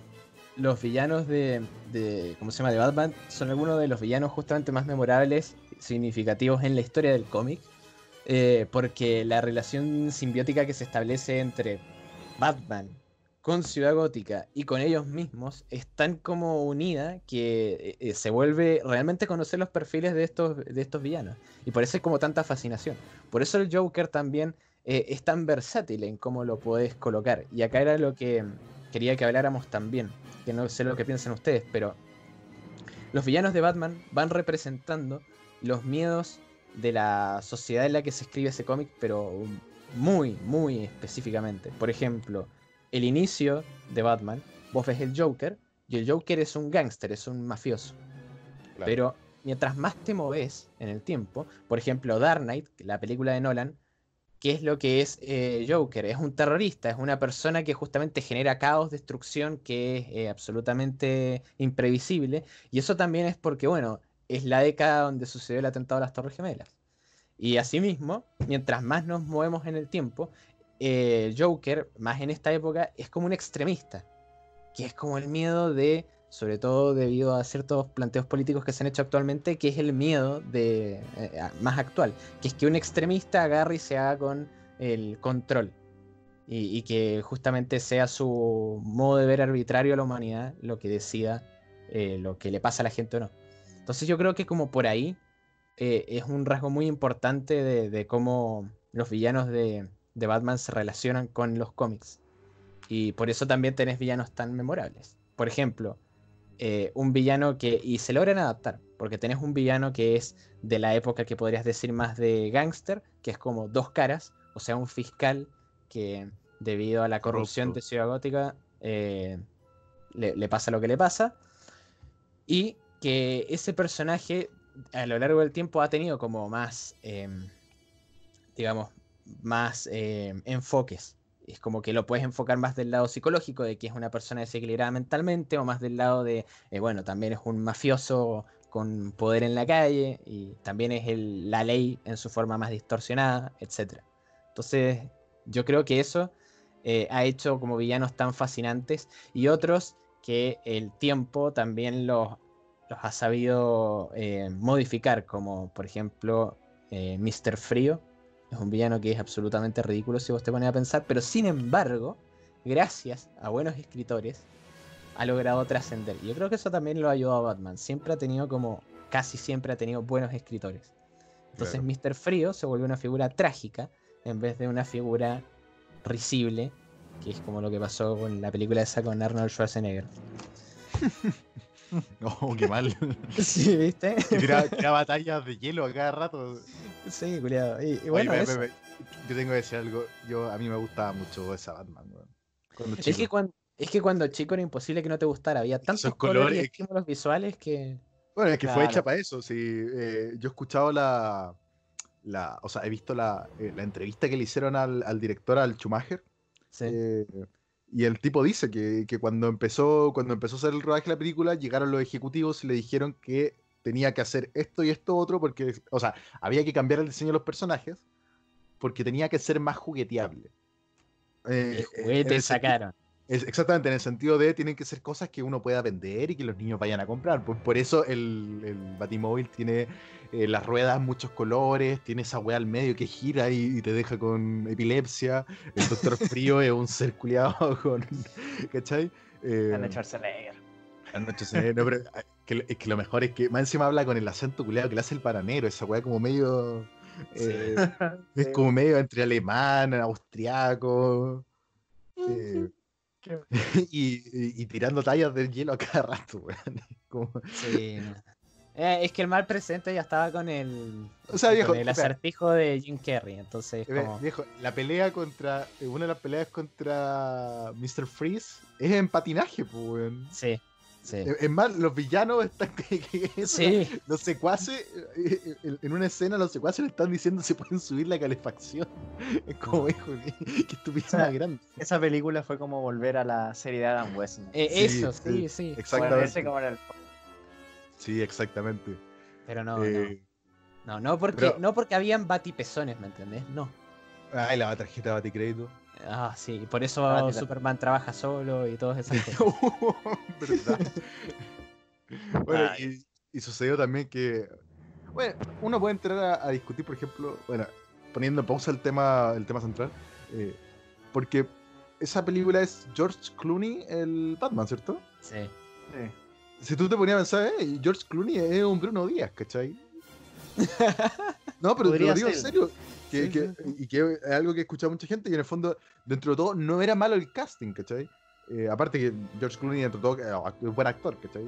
Eh, pero e- era un Bruno Díaz el tipo, eh, y, y- y se seguía manteniendo porque el tipo, por ejemplo, creo que hace un par de años recién se casó, ¿cachai? El tipo era, el- era el soltero más codiciado de Hollywood. Eh, entonces, si tú pensás, a lo mejor el casting no fue tan malo como uno quería, el problema fue el resto, ¿cachai? Por ejemplo, tenía ahí a. Uma Truman de, de Hiedra Venenosa, ¿cachai? Sí. Eh, sí, bueno, Arnold Schwarzenegger ahí uno puede empezar a discutir qué calidad es, pero, pero no, no tenía ahí un Pero por último, eran, eran actores reconocidos. Exactamente. Claro. Y que esa saga, o sea, y que esa película a muchos le cagó la carrera. Por ejemplo, a, a- al Robin que aparece, a, también a la muchacha que es la, la hija de Alfred. Alicia Silverstone. Así, ese fue un, un gran clavo en su carrera. Claro. Sí. Sí, Pero sí, bueno. más encima es que Alicia Silverstone venía de hacer, si mal no recuerdo, Clueless. Esa que una, era una comedia eh, de adolescentes y de repente Gatúbela. Eh, Claro. como que no salió muy No, bien. y, y más encima también el cómo la introducen también es como, ah, ya, ra, ra, ra, ra", como, ¿por qué? Eh, pero, Alan, por tu parte, los villanos, cuéntanos. Eh, ¿Qué? Ah, no, mentira. No, Eh, no tenía- no estaba preparado para eso. ¿Los quiénes? No, mira, a ver, el Francisco dio un, un punto importante cuando nos señala que, claro, que depende del villano, depende de la época o de lo que esté pasando en Estados Unidos. Bueno, de allá vienen los cómics y están enfocados más allá, allá más que en Sudamérica o en cualquier otra parte del mundo. Por algo, eh, la cultura del cómic es muy fuerte allá. Eh, pero yo creo también que otro de los puntos fundamentales de Batman es la existencia de los villanos. O sea, si Batman no tuviera los villanos que tiene, no sería tampoco tan importante o tan reconocido, tan famoso, tan querido en el mundo como lo es. Sí. Eh, la galería de villanos es pieza fundamental del personaje. Más allá de las características de Batman, si no hubiera tenido estos villanos que él tiene, que son muchos, yo no creo que haya alguien que los conozca a todos, eh, perdería gran peso. Y hay, hay de todas las características. Ahora, si respecto a la pregunta que tú hiciste en el principio de si Batman, los villanos existen por Batman o Batman existe por los villanos, yo creo que los villanos existen por eh, los villanos. Yo creo que los villanos van a existir sí o sí, con o sin Batman. Claro. El punto es que como existe Batman, se enfocan en él, porque él es el desafío de Ciudad Gótica, no es la policía. No es la policía. Al, fi- al final es un círculo, ¿cachai? Eh, hay Claro. villanos que existen por y para Batman, como, Batman lucha por y para ellos, ¿cachai? Eh, o sea, no hay que olvidar que la, la primera cruzada de Batman es el hecho de encontrar a- a- al asesino de sus padres. Eh, y posteriormente, el, el foco central de Batman siempre es pelear con el Joker, ¿cachai? Eh, como que si te vaya a lo macro, en- entre comillas, c- enfrentamientos contra grandes villanos, siempre es como una pausa entre su conflicto personal con el Joker. No sé si me entienden. Sí. Sí. No, no, bueno, el Joker por ser el villano más importante del personaje va a estar siempre presente. Ahora lo que me ha gustado en este tiempo es que pasa, por ejemplo, con, con las películas animadas, por ejemplo, que también la- son muy recomendables de ver. En pocas historias, Joker es el villano principal. Claro. Y se le ha explotado mucho a otros personajes. Eh, Ra's al Ghul, la Liga de la Sombra, eh, Dextro, que bueno, si bien es eh, villano de los jóvenes titanes en acción, también eh, se ha enfrentado a Batman. eh, la Corte de los Búhos. muchos villanos, el sombrerero, sombrero loco. O sea, la galería es inmensa y, y de es mucha inmensa, calidad. inmensa. No, y, a lo que yo te, a lo que yo te digo es que estos personajes han sido muy bien explotados en las películas animadas donde el Joker tiene un papel secundario. Salvo en Claro. Batman, la broma asesina, que está basada en la historia de Alan Moore. Hay muy pocas otras historias donde el Joker es el villano. ¿sí? En su mayoría son otros los personajes. Eso es lo que yo le destaco, porque uno conoce al Joker, todo el mundo lo conoce, pero hay otros personajes que también son muy importantes. Bane, Luciérnaga, eh, Polilla Asesina, etcétera. O sea, está lleno. Los videojuegos también aportaron mucho a eso. Pero mucho. Bueno, la, porque serie, la serie animada que creó Harley Quinn, que es como. Exactamente. También, Eh, exacto, exacto. Eh, entonces yo creo que respecto a propósito de la pregunta, yo creo que los villanos existirían con o sin Batman. Pero como está Batman, ellos se enfocan en vencerlo a él, porque vencerlo a él es vencer a Ciudad Gótica. Tal Claro, como lo dice, claro. por ejemplo, el asistente de, de Bane le dice, o sea, el rey de Ciudad Gótica es Batman. Y si él se, y si Bane se quiere apropiar de Batman, tiene que vencer a Batman. O sea, si Bane se quiere apropiar de Ciudad Gótica, tiene que vencer a Batman, si no, no hay ninguna posibilidad. Claro. Esa, esa es mi opinión respecto a los villanos. Sí, e- es verdad. eh, bueno, la- una- tenemos una galería inmensa. eh, claro, yo, yo, al, al menos mi forma de pensar es lo que dije antes, que en el fondo al final se vuelve un círculo vicioso que, que, no existe uno sin el otro, pero que de todas formas hubieran existido. No, sé si me voy a entender. Al, fi- al final, el universo está, tan cohesionado que, es imposible imaginarlo sin, ¿cachai? Eh, pero, lo que sí, eh, lo que hace tan genial a Batman es eso, es, la galería de villanos que tiene y que es el fuerte de su historia. Eh, o sea, lo, lo mejor que puede encontrar es que Batman, eh, volviendo a lo de antes, al ser un, un hombre nada más, ¿cachai? Se enfrenta a, a villanos que, claro, tienen su nivel de fantasía, pero que al final del día son personas. Eh, eh, Víctor Sachs, Sachs es una persona, ¿cachai? Independiente de lo que haga, pero es una persona, se está enfrentando a otro ser humano. O, o el, el sombrero, o, o el calendario, el hombre calendario, ¿cachai? Tenéis mil cosas que al final, sí, los hueones pueden estar perturbados completamente o pueden hacer atrocidades, pero nunca cruzan la línea de ser un ma- humano más allá, ¿cachai? Encontré, por ejemplo, a Killing Croc, eh, pero tiene su sentido, tiene su explicación el por qué, ¿cachai? Eh, Claro. Sí. Al final él también era un humano. También. Claro, entonces si- siempre dentro del margen de lo me- medianamente posible, ¿cachai? No, no es tan alocado lo, lo que- a lo que se enfrenta Batman. Eh, Eh, o sea, lo- los que digamos, los que son más increíbles como Clayface o el murciélago gigante este, es- tienen como una eh, sí. explicación. exacto, Batman, una Batman. científica, a- al final de cuentas. Claro, eso, Eh, sí. Ya, pero claro, ya con, la- con el paso de los años y, y también con el, con el fondo, con, con el foco de, de- de la gente, el core que lee, que lee cómics, ha ido volteando a otros lados. Ya empezáis a tener, por ejemplo, el tema con el Joker, de que ya no sabéis si digo un humano o no, ¿cachai? Eh, y ahí, pero eso ya va por la vertiente y por la evolución propia de, de que hay que ir reinventando, reinventándose cada vez. po. Eh, Sí. Pero claro, el fuerte, el fuerte es Batman, porque una historia de Batman sin un villano lo suficientemente poderoso, no, no poderoso, eh, un villano lo suficientemente creíble, no, no te lo tomáis en serio, ¿cachai? Porque para que un- una persona sea seria y haga un trabajo detectivesco, tiene que haber una amenaza que valga la pena hacer, o sea, vale- valga la pena investigar. Sí. Eh, y cla- y lo bueno es que tenía este, este gran catálogo donde encontráis, como digo, Clayface, el Joker, encontráis Ra's al Ghul. Tenéis personajes que son épicos, ¿cachai? Y, y que cada uno tiene su propio. ti- Tiene al menos un cómic específico que, que los deja como badass. O sea, eh, por ejemplo, yo hace poco leí El Nacimiento del Demonio, que habla de Ra's al Ghul eh, contra Batman y el tema de Damian Wayne, etcétera. eh, posterior. Eh, viejo, Ra's al Ghul es un personaje que lo encuentro genial, ¿cachai? Eh, eh, es un tipo, es un tipo que, que, de la fosa de Lázaro, ¿cachai? Eh, ya empezáis ahí a meter otros temas, eh, guiños a la realidad o a la historia bíblica.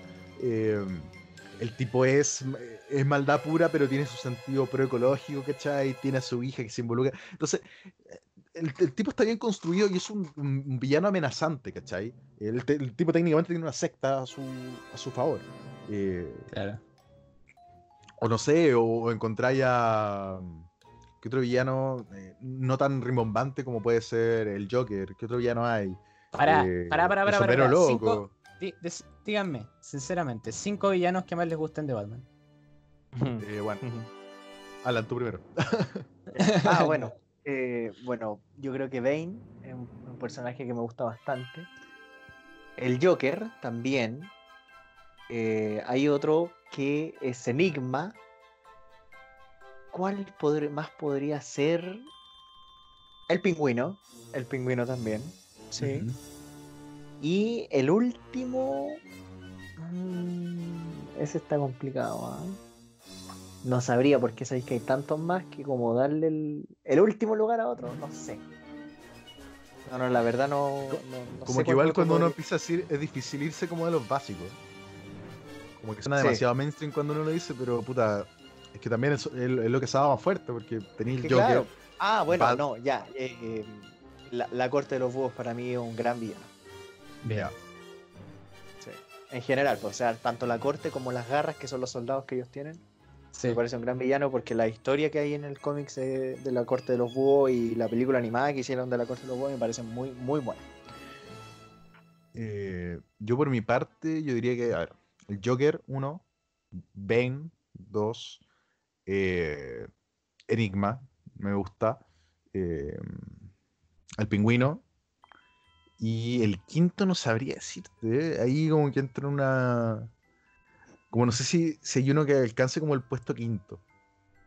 Yo creo que el espantapájaro sería. Bien. También, también lo pondría eso, no me acordé, pero claro. ¿Y Claro, tú? yo- Francisco? Yo fijo el espantapájaro, en es uno de mis villanos favoritos. Me, me encanta el concepto. Eh, después pondría al Joker. Después pondría. eh, ahí, para, ahí llevo dos. A Después ver, pondría- yo no los puse en orden, yo puse, o sea, los que me acordé, no, no los puse No, en no, un no, no, sí, orden- no, no, sí, no estoy, no estoy pensando, es para acordarme yo. Eh, después pondría. Hay uno que me, que me da. Bueno, dos caras, me encanta. ¿Verdad? Me ¿verdad? encanta. eh, ¿Cómo se llama? Yo sé que este va a ser medio shitpostero, pero me gusta el concepto muchísimo, es muy creepy. El de Scarface, el del básicamente que es Sí. el titiretero con el. Ya, bueno, sí. ese, ese me encanta. Aunque, aunque es re ultra secundario, pero no sé, me gustan esos villanos. Y después, eh, mencioné Joker, ¿sí? Sí. Bien, buenísimo.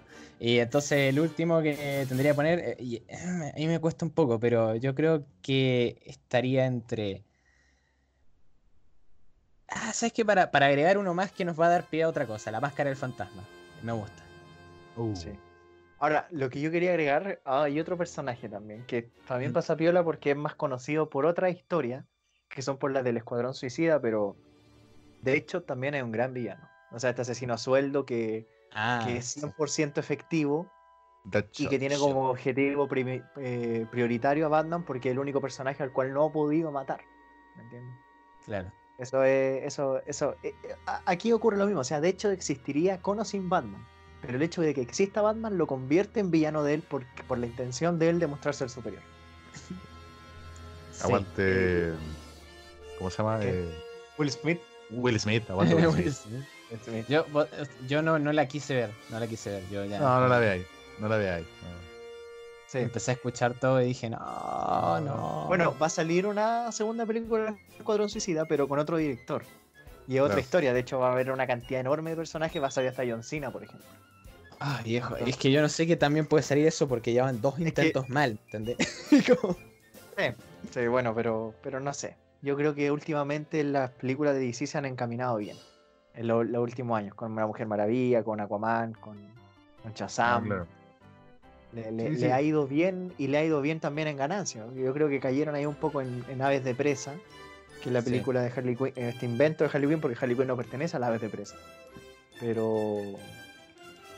Pero, Pero, aún eh, así fue rentable la película. Eh, Ganaron Uno- más de lo que invirtieron. Entonces, Viejo, yo, te- tengo una duda. DC, Sí. va- ¿el universo va a seguir siendo un universo o no? Es que lo sigue siendo. Habían Es que, porque en- un momento como que habían dicho de que, no, iban a cortar el universo y iban- a sacar películas unitarias nomás. Claro, pero son películas unitarias de los personajes, ¿me entendí? O sea, por ejemplo, en Shazam, No, pero- Eh, pero a lo, son a lo que de es que sigue la misma, sigue la misma, la misma porque línea. La Ah. Mujer Maravilla sigue siendo Gal Gadot y eh, Aquaman sigue siendo Jason Momoa.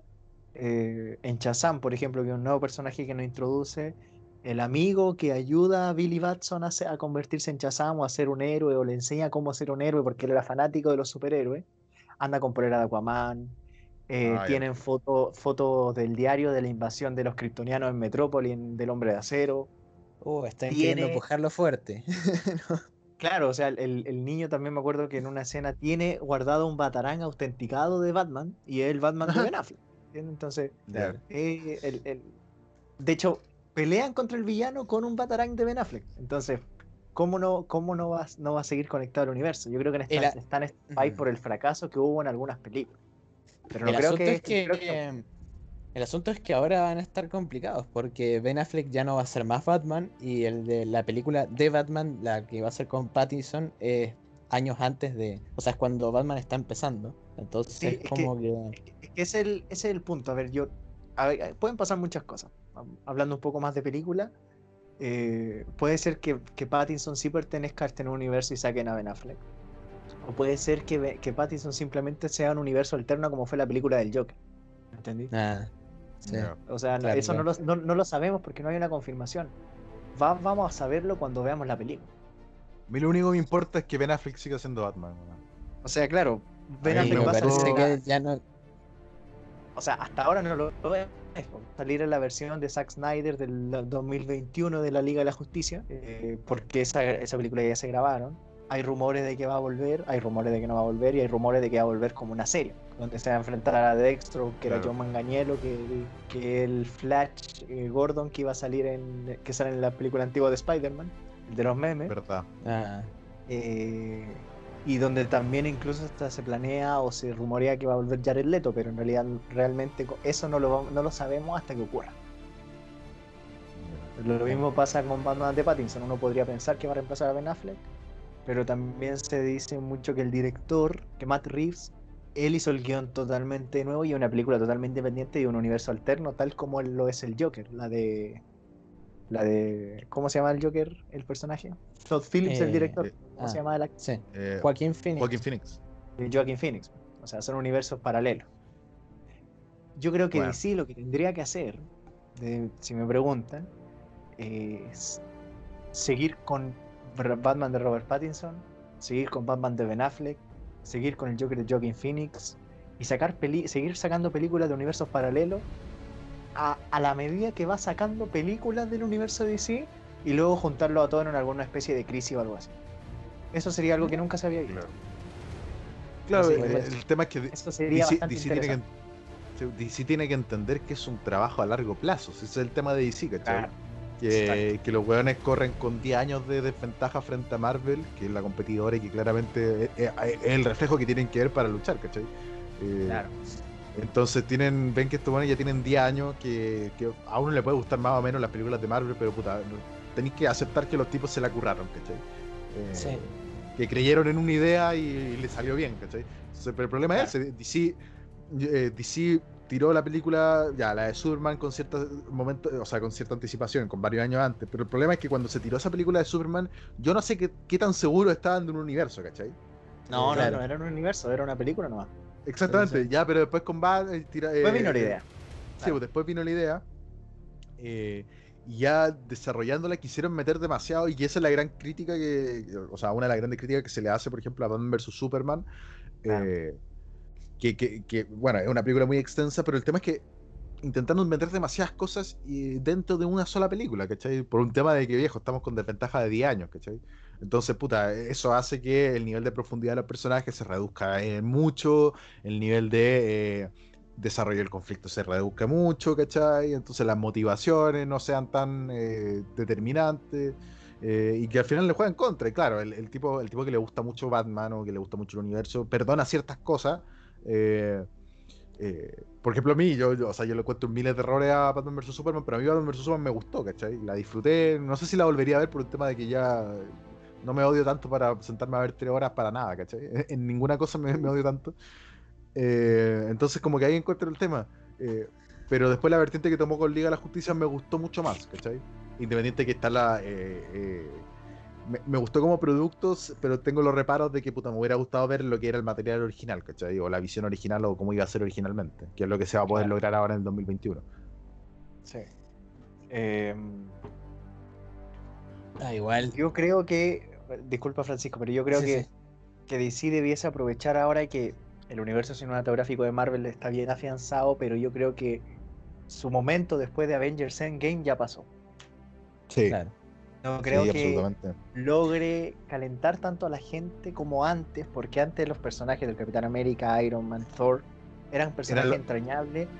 Prácticamente están todos retirados, también la Viuda. Negra, el... Eran, los conocidos por, el, por la Hulk. gente común, ¿cachai? Eran los famosos.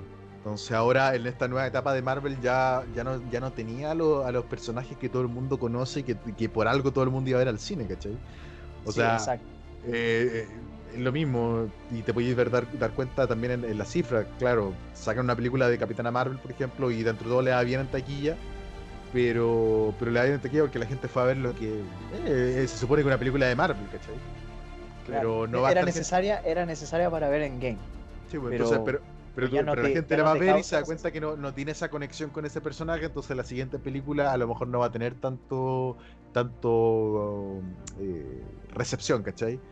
Eh, porque al final eh, lo que hace el universo cinematográfico es atraer gente, no necesariamente atraer al, al personaje que lee cómics, a la persona que lee cómics, atraer al No. público en general. Eh, Sí. Y por eso las tramas son de, de- determinada persona, porque tienen que complacer a un público objetivo que no es el lector de cómics. Mira, yo creo que respecto a las películas de DC, el, va a ser clave los anuncios que se hagan, los anuncios oficiales, no los rumores. Y por otra parte también el, el tema de qué va a pasar con la película de Flash. Nosotros sabemos que Flash es el capaz, el capaz en DC siempre de cambiar las líneas temporales. Y ahí puede ser perfectamente, ahí puedan meter al- al- a Robert Pattinson dentro del Bueno. universo de películas de DC. O puede hacer que vuelva Ben Affleck, o pueden darle un justificativo para sacarlo, ¿cachai? Bueno, Eh, viejo, eh, o sea, Flash eh, en este momento es determinante para mantener la luz de esperanza en lo que es el universo DC con el tema de que salió en la serie de Flash. El Flash de la Sí. película salió en Flash de la serie, porque ¿cachai? Exacto. Eh, Ah, que- mira vos, no sabía eso. Sí, Sí. sale en un. En el un- verano hubo una, un, un crossover de las series de la. Ahí Salía Flecha Verde, Supergirl, Batwoman, Sí. etcétera. Salían muchos personajes. Los de la, la- Batwoman. la- los de la eh, Lo de la serie. eh, Héroe, del, Héroe del Mañana, creo que se llama, ¿no? La serie de DC. Eh, ¿Sí? sí, Creo que sí. sí, Sí, una creo que cosa se así. llama. Sí, bueno, y, y- y e- y la- es basado en el cómics Crisis en Tierra Infinita, se enfrentan al antimonitor y en Ah, un momento Flash viaja la- a las distintas tierras porque las está destruyendo todas y logra y está frente a frente frente al Flash de Ezra Miller de los cómics. O sea, perdón, de Interactúan, po. Interactúan, claro. Son como cinco minutos, en realidad Flash no hace, el Flash de las películas no hace nada, pero ese hecho ya te abre el universo. De que el, Claro. El, el universo Porque- extendido de DC Comics es un multiverso finalmente y no, no está dividido entre serie y película. Ah, Y lo determinante, esa- lo determinante que al parecer eso fue una decisión directiva, ¿cachai? De, Claro. de DC Comics de decir, oye, aquí tienen que meter a esto. O sea, hay algo, sí, hay un es es trasfondo, que, ¿cachai? es que con la Es verdad, plataforma ellos esa que llamaron- están intentando pujar, eh, Ah, claro. igual hay que meter igual hay que meter material, entonces yo creo que No, era eh, como la, la salida. El director de la, de la se- del canal de las que hacen la Rowverso dijo, pues a mí me llamaron de DC y me dijeron, ¿podemos meter al Flash de Ezra Miller? ¿Cachai? Y lo metieron. Fue- O sea, fue decisión de DC. algo algo chistoso que que-. Qué chistoso que pregunten, siendo que el tam- tampoco se puede negar así. Sí, bueno. Oye, ya, a ver, eh, muchachos. eh, ha sido una muy grata conversación, pero por temas de tiempo ya hay que ir cerrando el programa. Pero cerrémoslo con una última reflexión. Batman. ¿Hay un final para Batman? ¿A largo plazo? ¿A corto plazo? ¿En algún momento? Eh, Francisco, cuéntanos. ¿Cuál es tu opinión Desearía- respecto a eso? Sinceramente, desearía que sí. Porque eh, es que lo, último que ha pasado con Batman a mí. Ah, yo sé que va a aparecer otro escritor y le va a dar un giro de tuerca, pero ya cuando se casó con Gatúbela y todo eso de la boda de Batman, a mí me, sinceramente, es como que me, dijo. Viejo, ahí hubo un momento y lo pasamos, ¿me entendés? Es como. Había una, un límite y lo superamos. Y bueno, eso. Yo siento que Batman igual siempre va a tener una, una característica que justamente esos componentes que hablamos al principio de su personalidad, que lo va a hacer tener una vida muy longeva. Y, O sea, ya lleva 81 años. Eso es bastante. Y, Y se, ve, co- y se ve como un hombre 20. Claro. pero pero no sé qué no sé qué pensar. O sea, me gustaría que hubiera un punto un punto de cierre y que pudiéramos pasar a otra cosa, pero siento que no va a suceder en el tiempo próximo. O sea, al personaje le queda todavía para dar bastante, sobre todo porque películas, universos y todo eso. Perfecto. ¿Y tú, Alan? No, mira, yo creo que si tú me preguntas que si va a tener un cierre, yo creo que no. O sea, que yo creo que DC Comics pierde Ah, claro. mucho sacando, sacando al personaje y yo creo que nunca lo van a hacer. De hecho, todo lo contrario. El que más sale, el que más aparece en series, películas. eh, por ejemplo, hasta no sé, en dibujo animado, en la serie de Los jóvenes titanes en acción, que es una serie para niños que dan en el Cartoon Network. Batman sale siempre. ¿entiendes? O Young Justice. También, sí. Entonces, eh, ahora, si tiene que tener un final, puede tenerlo o no. Puede tenerlo o no, yo, yo no sé si. Yo, yo no soy quien para decirlo, pero si lo va a tener, que sea épico, como lo ha sido este personaje durante todos estos años. Pero yo creo que no va a pasar, que no, no lo van a sacar. Ahora, el- sobre el tema de la boda que dice Francisco, yo coincido con él, pero también ahí, ahí lo que pasa es que Batman ahora está con un mal escritor, yo creo. Sí. Creo que Tom claro. King no ha logrado darle el, el vuelco a Batman que tenía en los años anteriores. Scott Snyder, que era el anterior, eh, lo hizo muy bien con la corte de los búhos, final del juego y una muerte en la familia, o la muerte de la familia. Pero ahora, últimamente, le estaba sacando otras historias como Dead Metal o Metal, que no están teniendo buena recepción. Yo creo que Batman le está faltando un, un buen guionista en los Claro. cómics. Y eso es lo que quizá puede ser que uno se desencante un poco con el personaje porque la historia no están siendo satisfactorias. Pero de ahí a que vaya a morir, yo creo que es prácticamente imposible. Tendría que quebrar DC Comics antes de que Batman desaparezca. Eso Claro. se puede O sea, arreglar. comparto, comparto ese sentido de que en el fondo, o sea, económicamente eh, y, direccionalmente por parte de DC Comics jamás van a cancelar Batman, ¿cachai? Eh, Claro. Yo creo que a lo, más, a lo más a lo que uno puede aspirar como el fin de Batman eh, es netamente una historia que le dé un cierre, ¿cachai? Como ha ocurrido, como Sí. es lo que dijimos antes, que le sucedió al hombre del mañana de Alan Moore con Superman. Eh, Tení, por ejemplo, la, la propia broma asesina, que, que, que en el fondo es como un cierre de lo que es Batman, eh, con toda la situación posterior, ¿cachai? O sea, con todo el final de ese cómic, o el mismo Caballero Oscuro regresa, que dentro de todo es como el último final. eh, Claro. ya va por ese lado, porque eh, es más que nada buscar como un- algún autor de calidad que, que le dé un cierre satisfactorio a lo que podría ser una vertiente de Batman o un universo de Batman. Eh, como- terminar propiamente tal es imposible, o sea, hablando en vía real es imposible a nivel económico. Eh, y el otro tema es que llega un punto también en que la figura de Batman a lo mejor puede morir la persona que sea Batman. O sea, puede te- tener un fin la persona que sea Batman, pero la figura de Batman no, ¿cachai? Eh, Claro. ya son varios lo- los, personajes que han llevado el manto de Batman en diferentes épocas por diferentes situaciones en que Batman no ha estado disponible, no sé, Dick Grayson, eh, Azrael, etcétera. Entonces, la, la figura de Batman a lo mejor jamás desaparezca dentro de la vertiente de los cómics, eh, pero puede ir cambiando el- la persona, ¿cachai? Quizás Eh, Bruce Wayne puede desaparecer. no. Exactamente. Uy, Bueno, ya ha pasado, pues, por algo está eh, Dick Grayson ha claro. llevado el manto, etcétera. Pero a lo mejor, si que algún día debiese tener un final, eso podría ser, ¿cachai? El final que en el fondo el manto pase de forma definitiva a otra persona, ¿cachai?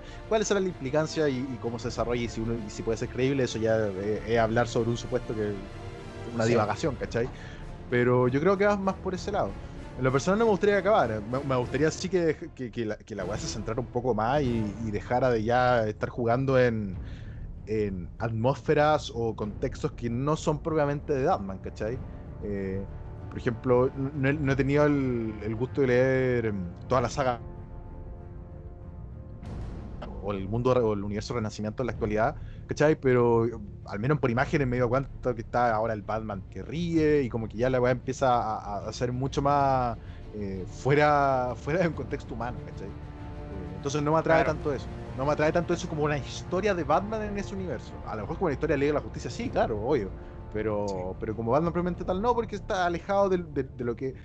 eh, Tampoco irse a ser purista de no, es que no, no está siendo detective. No, no, pero se está alejando de lo mejor de lo que fue muchos años, ¿cachai? Sí, sí. Entonces, un final probablemente tal no creo que haya. Algo nos van a sorprender algún día.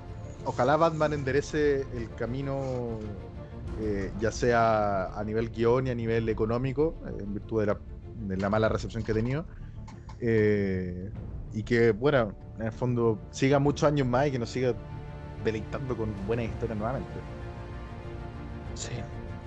Así Y es. bueno, ha sido un gustazo hablar con ustedes, caballero. Esta semana no va a haber recomendaciones, eh, a menos que Francisco tenga una. ¿Francisco tiene una? No, no, Bueno, perfecto. Ah, y a Alan se me olvidó contarle que, te- que, que podía buscar una recomendación a dar. Eh, pero ya nos Pero- ¿Recomendación de qué? ¿Recomendación de generalmente- Generalmente recomendamos algo para leer o, o- o ver al final del programa. Eh, pero aprovechando la situación, yo creo que la mejor recomendación es, es que consuman los productos de Batman. Eh, si tienen la posibilidad de leer algún cómic en el formato que sea, físico o CBR, eh, leerlo y, y ver las películas, ver la- las películas antiguas, ver, bueno, ver las nuevas si quieres, ver la animada, el universo cinematográfico o animado. Eh, consumir ese tipo de productos es la recomendación de esta semana. Sí, Eh, totalmente. Aquí hemos nombrado varias historias, así que Sí, si o alguien no la ha leído, que corra a hacerlo porque son historias que valen la pena.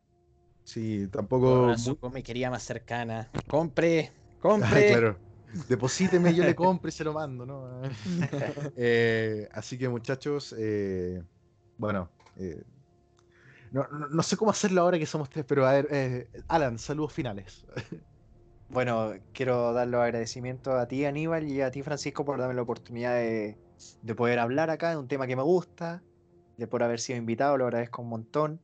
Cualquier otro momento en el cual yo pueda aportar algo, cuenten conmigo. Y también muchas gracias a todas las personas que siguen escuchando semana a semana y ojalá que este podcast en el cual yo participé que les guste. Eh, mis mejores deseos para todos. Nada más. Oh, estoy conmovido. Estoy conmovido. ¿Ves, Aníbal? ¿Por qué no puedes ser vos así, ah? Ah, porque no te lo mereces, canalla. Despídete, ya, Francisco, despídete rápido, ya, ya. Lo conoce demasiado. Eh, bueno, Ya eso, no hay sí. tiempo, no hay tiempo, no hay tiempo. Ya, Ah, viejo. Ya, pues Francisco, despídase. ¿eh? No, no quiere ser centro atención. Ya está, estoy cohibido ahora, culiado. Estoy cohibido. Ya no sabía qué decir. No puedo despedir bien. Me, me cagaste la una vez más, ¿me entendés? Eso es lo que, que a vos te gusta hacer. Quedaste en lo más bajo de la cadena alimenticia. Soy plankton, culiado. Bueno, pero eso, sí, nos vemos en la próxima semana. Eh, un saludo para todos y, y compren, compren y vean el podcast, maldición. Compren. Compren el podcast. eh. Compren el podcast, compren acciones, acciones de agujas dinámicas. Compren Spotify, Usted, compren usted me, Spotify. usted me deposita y yo le mando un papel que dice esto equivale a tantas acciones de agujas dinámicas. Pero eso, eh, muchas gracias a quien quiera, que- quien quiera que haya escuchado esto. Eh, un abrazo grande y un saludo a todos. Adiós.